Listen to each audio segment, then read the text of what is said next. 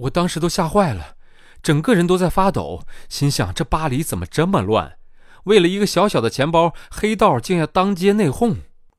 所以，该不会是偷我钱包的人来了壮汉的地盘，而现在壮汉要讨回他的财物？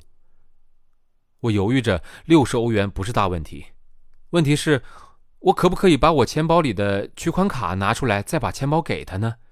或者是直接把现金抽出来给他？毕竟这个钱包跟我很久很有感情了。壮汉比手画脚了半天。我也眉头皱了半天，就是不肯把钱包交出来。一个脚步蹒跚的老人走了过来，用很破的英文跟我说：“他们是好人，是警察，你跟他们走，不要害怕。”我抬头看了壮汉一眼，忍不住吞了吞口水。壮汉一米八十多左右，全身肌肉，古铜色的皮肤，穿着牛仔裤和白色汗衫。手臂上一大片刺青，还打了梅环。除了不会讲英文，他根本就是一张标准的好莱坞混混脸。我又犹豫了一下，才决定跟他们走。混混似的警察带我搭手扶梯上楼，来到类似台湾的捷运大厅。他们走到一面巨大的白墙前面，打开墙上一个小小的开关，输入密码，白墙突然像是电影《碟中谍》一样。翻开变成了一道门，里面俨然是一个巨大的办公室，人们来来往往的忙碌着。等到做笔录的时候，他们才好不容易找到一个会说英文的警察向我解释，那两个混混其实是便衣警察，专门打扮成一般旅客混在地铁或是火车上抓小偷的。他们早就盯上了那个瘦子，终于在他对我出手的时候人赃俱获。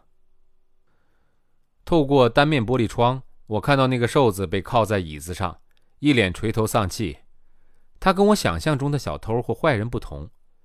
我想象中的小偷应该是黑人或是拉丁美洲人，看起来很艰险。我怎么也想不到这个小偷会是个法国人，而且白白净净的，像个大学教授。刑警跟我说，这个小偷被抓到的时候身上有六千欧元的现金，想必都是今天的收获。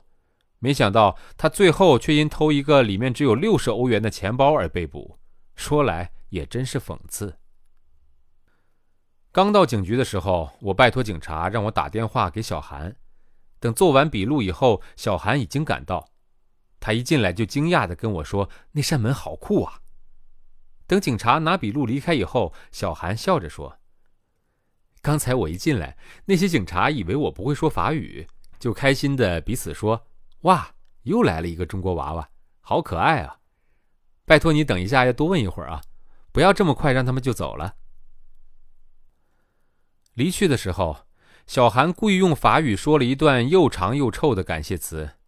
那些警察看他居然会说法语，脸上一阵青一阵白，全都尴尬的笑了。虽然只在巴黎住了一个星期，我却已经深深的喜欢上了这个城市。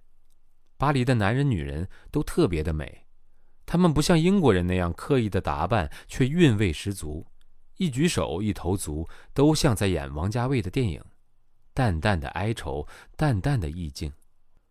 我在巴黎发现，人的美丽不只是外表，更是从内里散发出来的气质，那种魅力，才是最让人喘不过气的。我喜欢巴黎的巧克力。喜欢巴黎街道上弥漫的面包香气，喜欢有点梦幻的地铁出口，喜欢一欧元一瓶的葡萄酒，喜欢闪闪发亮的巴黎铁塔，喜欢拉法耶特百货公司的梦幻橱窗。要不是我不会说这里的语言，我真的找不到理由不留在此地。不过，就在我要离开的时候。我才发现，一个如此巨大的国际都市，居然连一间二十四小时营业的餐馆都没有。我知道欧洲注重生活品质，不像亚洲那样喜欢超时工作，但我不得不承认，我确实有些诧异。